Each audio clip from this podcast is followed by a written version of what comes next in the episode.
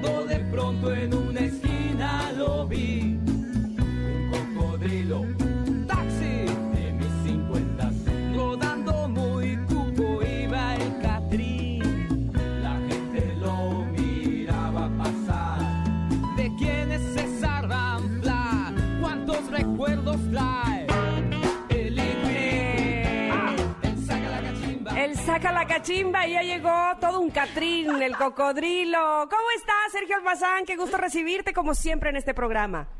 todo un Catrín, efectivamente. Así me- es que no es, es lo menos que puedo hacer si voy a, a pasear con ustedes. Pues sí, qué bueno, ¿Verdad? me da mucho gusto porque además nos sentimos tan cómodas dando ese paseo contigo por la Ciudad de México. El día de hoy, por un día en específico, eh, el 5 de febrero de 1917, porque nos vamos a ubicar ahí en el día de la Constitución, de ese eh, libro que tiene todas nuestras leyes que rigen este país. Cuéntanos precisamente sobre ese día.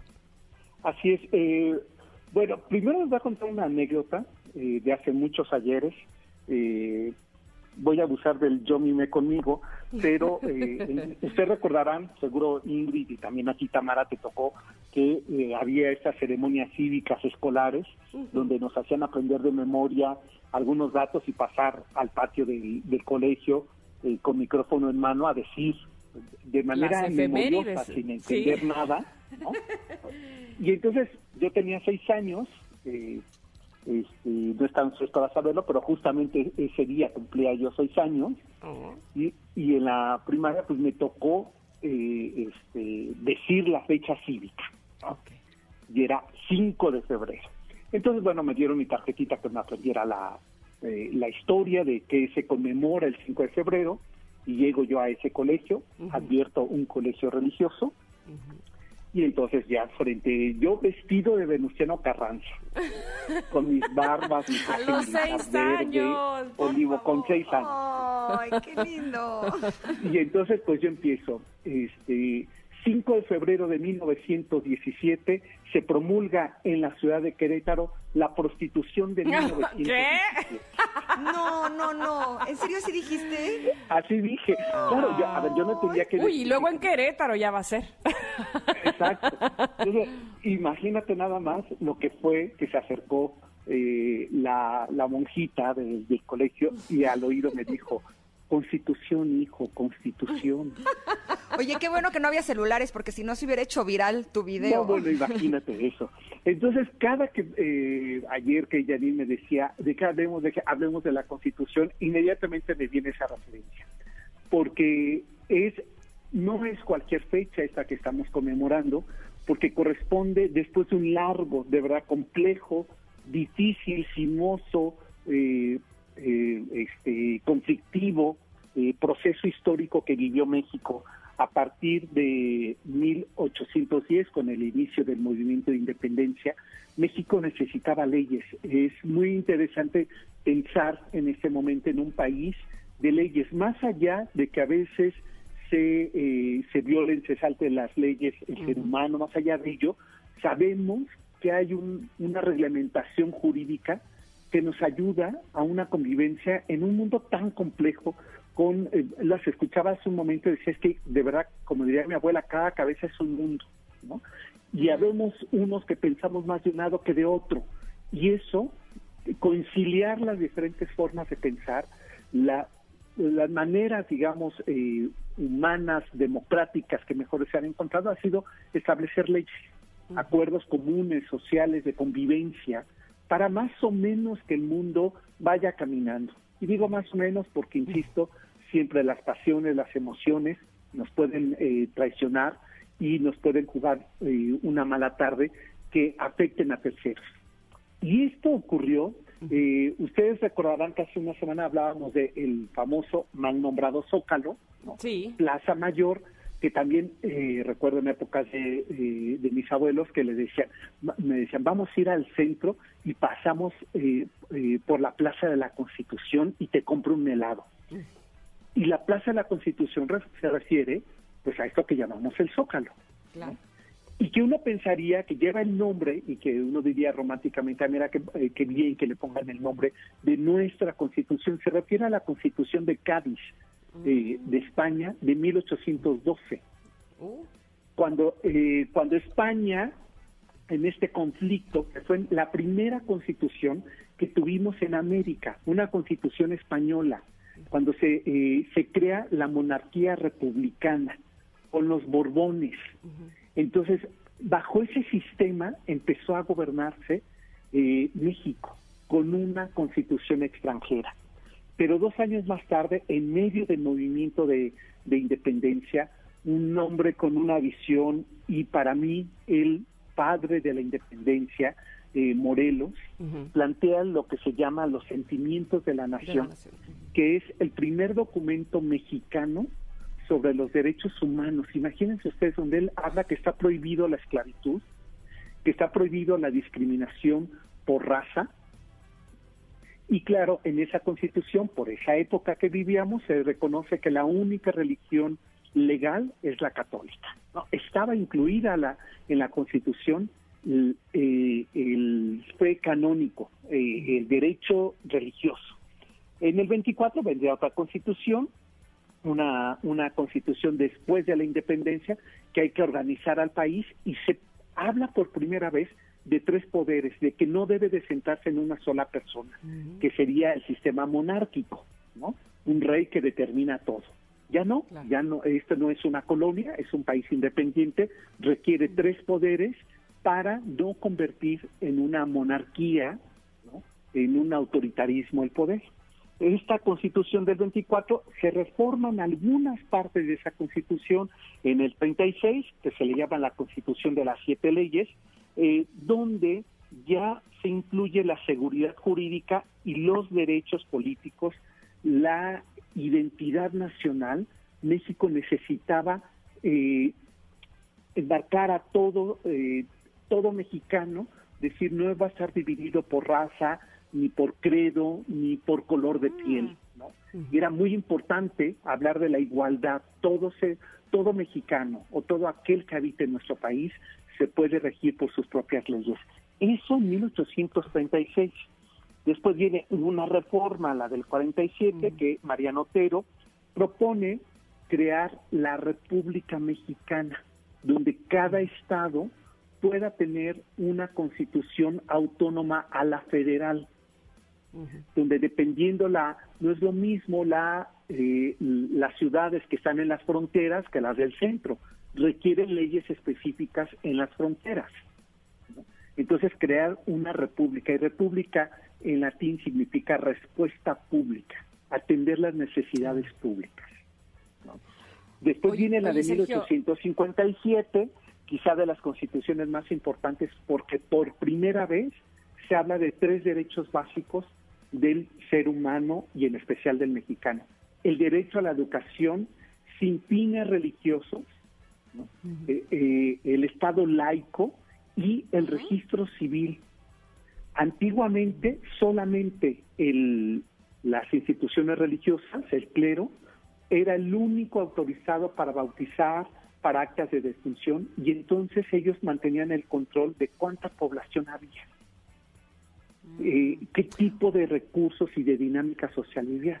A partir de las eh, leyes de reforma que eh, propone Juárez, dice no, el Estado debe de tener control y debe de garantizarle a través de un acta de nacimiento, de un registro civil, la protección de los derechos humanos.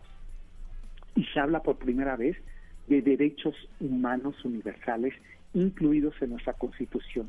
Es la primera en América que incluye derechos humanos internacionales, eh, siguiendo el modelo francés.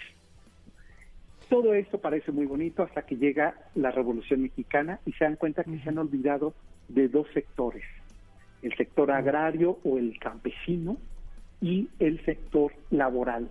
En 1910, cuando estalla la Revolución Mexicana, hay algo eh, doloroso, y digo doloroso porque sigue siendo una cuenta pendiente de las instituciones, tanto familiar como políticas, como sociales, como de garantías humanas, que era que todavía en fábricas, en minas, había explotación de trabajadores infantiles. Ah, eh, la huelga de Cananea en 1906 evidenció que se tenían como esclavos a niños entre 6 y 8 años de edad trabajando en minas, que no recibían educación y que no recibían un salario ni horarios laborales. La constitución de 1910, que además se tiene que redactar eh, este, escondidas por las noches, en, si uno camina sobre Coyoacán, al sur de la Ciudad de México, en Francisco Sosa y casi eh, Salvador Novo, eh, se encuentran que hay una casa, una casa colonial que tiene una placa que dice aquí se redactó la, Constitución de 1917 y se redactó eh, por las noches a escondidas los constituyentes o carrancistas, Carranza se reunía ahí con ellos y decía tenemos que hacer una, una constitución, modernizarla, que incluya eh, el artículo tercero, que es eh, la educación laica y gratuita a todos los mexicanos en todo el territorio del país. Eh, dos, que incluyan los derechos este, de los trabajadores, derecho a huelga, derecho a un salario, derecho a un horario de trabajo, derecho a seguridad, a, salud, ¿no? derecho a aguinaldo, derecho a prestaciones, o sea, protección de sus derechos laborales, y otro más, el derecho agrario y campesino. La tierra es de quien la trabaja. Entonces, eso se deja establecido, artículo tercero, artículo 27 y 123. Los eh, tres grandes temas que habían quedado pendientes después de la independencia de México. Eh, este, ha habido varias reformas, sí, a lo largo de estos eh, 103 años ha habido reformas. La más reciente, una reforma laboral sobre la jubilación y las pensiones que eh, este, el año pasado se aprobó, ¿no? la reforma energética, la reforma financiera de México, eh, lo cual habla que eh, la Constitución es un documento vivo que dependiendo cómo transforman las sociedades, deben de transformarse. Por ejemplo, en 1917 no se incluyeron los derechos a las mujeres. Fue una traición que hace eh, Carranza con una mujer de la cual ya hemos hablado, de Adela Velarde, la Adelita. Adelita. Y que ella pues, se peleó con Carranza, le dijo, nos prometiste derecho a las mujeres y no nos cumpliste. ¿no? Pero es una deuda todavía pendiente. Y sorpresa más es que a partir de 1900, eh, del 2019, es decir, hace escasamente dos años se va a cumplir, entró en vigor la primera constitución de la Ciudad de México no teníamos una constitución porque no se consideraba un Estado. Era mm. parte de la federación por estar los tres poderes mm. en este mismo, eh, en esta misma ciudad siendo una de las ciudades más importantes de América, no tenía una constitución política. Qué importante eso que dices. Y Sergio, bueno, pues evidentemente lo, explicas perfectamente bien y estamos aquí anotando y cuánta valentía y, y cuántos eh, visionarios y transgresores para cambiar y modificar desde 1812, la primera eh, constitución de la que nos hablabas, de, de la española, hasta llegar a la de 1917, muchísimos cambios y evidentemente todos ellos muy importantes. Tenemos que hacer un corte pero regresamos para que eh, concluyamos ya con el tema. Y, pero esta parte de la Constitución que, que nos mencionas de la Ciudad de México, nos hables un poquito más de ella. ¿Te parece bien? Por supuesto, claro que sí. Pues regresamos después del corte, seguimos con el cocodrilo Sergio, Sergio Almazán, está con nosotras en Ingrid y Tamar en MBS. El pato es el chofer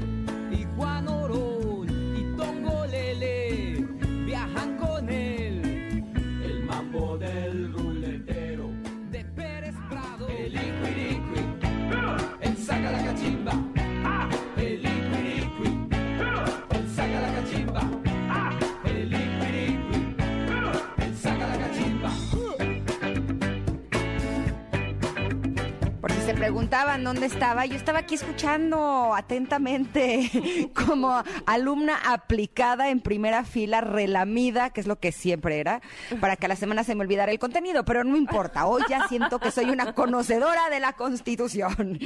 Pero mi querido Sergio, eh, nos gustaría que nos eh, digas para terminar eh, lo de la Constitución de, de México, de Ciudad de 1917, de la Ciudad de México. La del 2017. 2019. Digo, perdón, la de- entró- Exacto, esa. Te digo. Sí, aunque entró en, en vigor. No, yo sabes que estaba pensando eh, hace en el bloque anterior, Ingrid, dije, yo creo que ya le di una flojera infinita, que decía, yo me voy a hacer un café, voy, voy a ver cómo van mis hijos con sus clases, y ahorita ya que termine, ya regreso, qué flojera.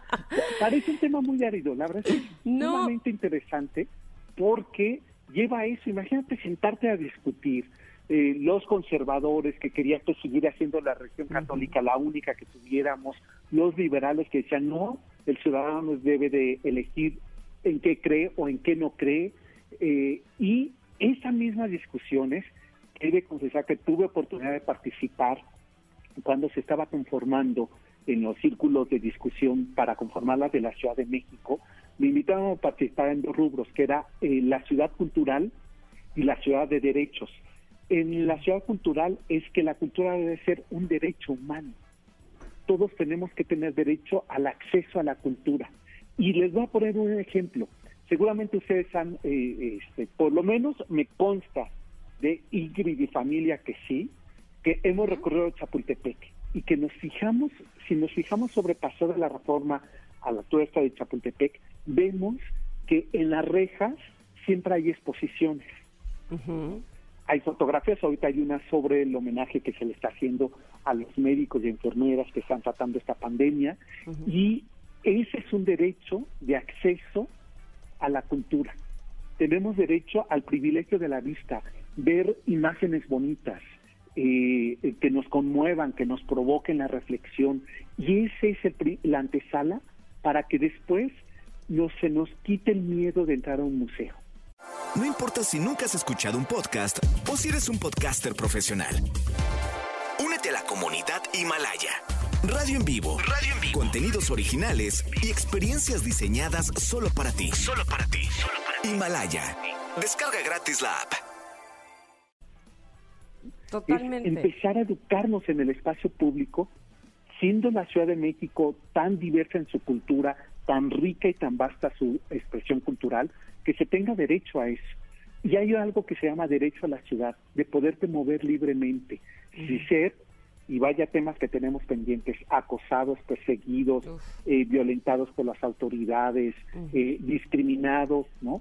Todavía ustedes son muy jóvenes, pero en mi época, eh, este, yo nunca pude ir a las discos, no porque eh, a los santos, no porque este, fuera bien portado, es que por prieto no me dejaban entrar. ¡Ah, qué bárbaro! Y eso ocurría, era, ¿se acuerdan de los cadeneros? Sí, sí, sí, total sí, discriminación, ¿no? sí, es verdad. Y es un derecho de ciudad. Parecimos que, parecía que todo, pues que así debería de ser, ¿no? Y hoy sabemos que Se no. normaliza. Y otro de los derechos Oye, a mí me han tenido en una cadena de antro, bueno, hace ya varios años, muchas horas, dos, tres horas. O sea, yo creo que eso lo aplicaban eh, eh, ahora sí que al público en general, ¿no? Claro, sí, dependiendo, eh, de- decía, una vez recuerdo entrevistar a un cadenero y me decía, eh, este, yo lo que me fijo son en los zapatos, sé si van a poder pagar o no. ¿Qué tal esa Pero a veces lo hacían para tener la puerta del antro llena y que entonces la gente que pase diga, ah, ese antro es Ay, un éxito, es más allá de cómo vayas claro. o como seas, ¿no? Sí. Y uno de los derechos más importantes de la ciudad que se conquistaron y que me consta el trabajo que hicieron colectivos fue la ciudad incluyente. Que todas las expresiones de diversidad cultural, de raza, de género, de, eh, este, de religión, de pensamiento, tengan derecho a la ciudad, a no Mm, ser buenísimo. discriminados. Buenísimo. Oye, pues La verdad es- Sí, Sí, sí, sí, Ingrid. Ah, sí, que la verdad eso nos ha dado mucho más tranquilidad como ciudadanos, ¿no? El hecho de que haya eh, cierto reglamento que nos ayude a todos tener una mejor convivencia y una mejor vida. La verdad es que este tema dicho muy bien. Sí, y este tema nos, nos hace darnos cuenta de lo afortunados que somos de que ahora exista este, esta constitución, ¿no? Claro, y que, y que sabes, eh, no ocurre en todo el país de forma lamentable. O sea, vivimos en una burbuja de privilegios en ese sentido. Y que, por ejemplo, eh, gente, sabes que ahora en, en la constitución de la Ciudad de México, eh, si hay una persona que quiera hacerse un tratamiento eh, para reconversión de identidad de género, es decir, eh, este, transexualidad, Trans- Ajá, transgénero, sí. eh, es que uno es transgénero. Ah, y otro es transexual, claro. Adoptes el género y otro es que modifiques biológicamente tu sexo. Claro. Este, eso está protegido por la Constitución y debe ser gratuito. Todo el acompañamiento. No, sin duda, por supuesto que de este tema todavía podemos profundizar más y hay más que hacer, sin duda alguna. Y Claro. no solamente en Ciudad de México, evidentemente en cada uno de los estados y sobre todo ser eh, muy cuidadosos de llevar precisamente esas leyes a, la vida práctica, a la vida misma. Te agradecemos tanto, Sergio, como siempre. Mira, de- yo te quiero leer antes de despedirte. La maestra Estela Enríquez dice, felicidades, qué bien documentado está el señor Sergio Almazán y explicado de manera sencilla para que todos podamos entender. Y así por eso es que lo adoramos, porque siempre, eh, no, es que, no es que nos vayamos a ver qué cosa hicieron de nuestros hijos, Sergio, sino que eh, no queremos ni interrumpir de, lo, del- de, de toda la maravilla de cómo tú lo cuentas y todo lo que nos traes a, a este programa. Muchas, muchas gracias y te esperamos la próxima semana. Por supuesto que aquí estaré y gracias que ya eh, eh, tanto la radio escucha como ustedes siempre me hacen el día, ¿eh? Ya, ya con Ah. esto, de aquí al fin de semana, siempre soy muy feliz ¿eh? de haber estado con Ay, Y ustedes. nosotros, Nosotros porque también. estés aquí. Gracias, Sergio. Gracias, un abrazo fuerte. Igualmente. Igualmente. Síganlo en Sergio Almazán Muñoz, porque ahí publica cosas bien, bien padres en Twitter. Vámonos un corte, pero regresamos con mucho más aquí a Ingrid y Tamara en MBS 102.5. desde hace un buen. Soy el fantasma